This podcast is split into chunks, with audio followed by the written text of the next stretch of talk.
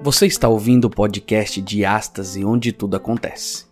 Um podcast para provocar em você uma reflexão sobre os dilemas desta vida e como ter uma transformação verdadeira através de Cristo e adentrar as portas do reino.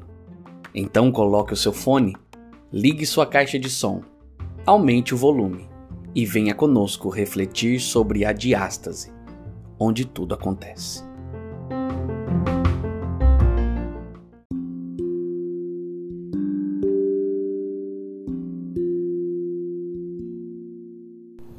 Olá, meus amigos, seja bem-vindo ao podcast de Astas, onde tudo acontece. Aqui é Lucas Antônio e nós vamos para o terceiro tema dessa série que se chama Presentes Diferentes. Nós estamos em busca dos verdadeiros presentes que esse mês especial que nós comemoramos no fim dele, o Natal, são os ver... nós vamos conhecer quais são os verdadeiros presentes que a Bíblia nos apresenta, ok? Vamos para o texto de hoje, mas antes não se esqueça de ir lá no, de ir lá no nosso Instagram, arroba Club, e curtir nossas fotos, compartilhar nossas mensagens. O texto de hoje é Mateus capítulo 1, verso 18 a 25, que diz assim: O nascimento de Jesus aconteceu assim. Sua mãe, Maria, estava prometida em casamento a José, mas antes que se casassem, José descobriu que ela estava grávida. Isso aconteceu pelo poder do Espírito Santo. José se sentiu envergonhado, mas, como era de espírito nobre, resolveu tratar o assunto com discrição, de modo que Maria não passasse por humilhação pública. Enquanto pensava no que fazer, ele teve um sonho, e no sonho o anjo de Deus falou: José é filho de Davi, não tenha medo de se casar. Maria está grávida pelo Espírito Santo. Ela dará à luz a um filho, e você, José, a ele dará o nome de Jesus.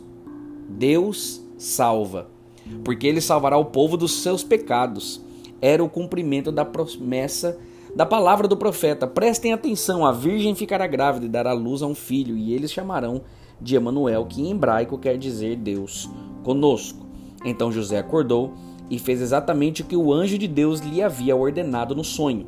Casou-se com Maria, entretanto, não consumou o casamento enquanto ela não teve o menino a quem chamou de Jesus.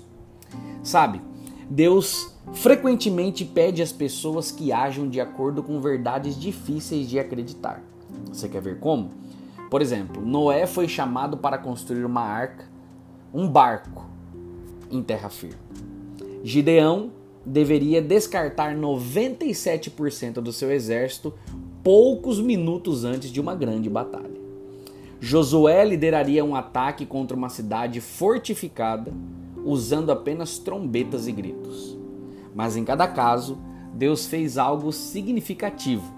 Tudo que ele pediu a seus seguidores foi que confiassem em suas promessas. José se viu em uma situação semelhante.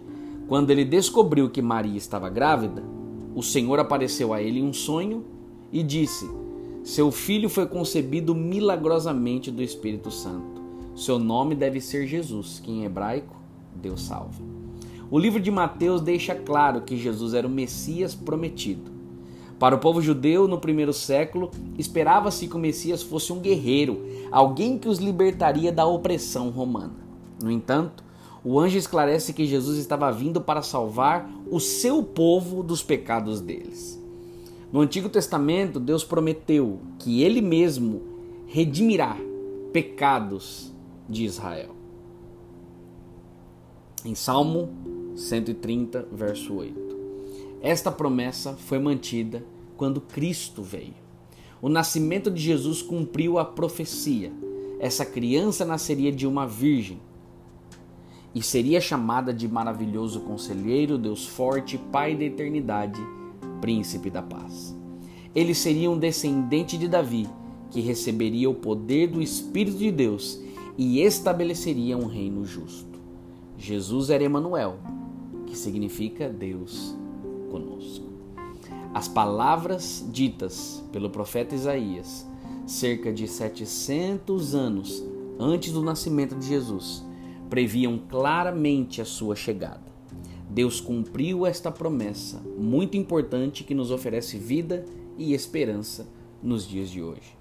Você e eu não podemos aceitar melhor presente do que Jesus.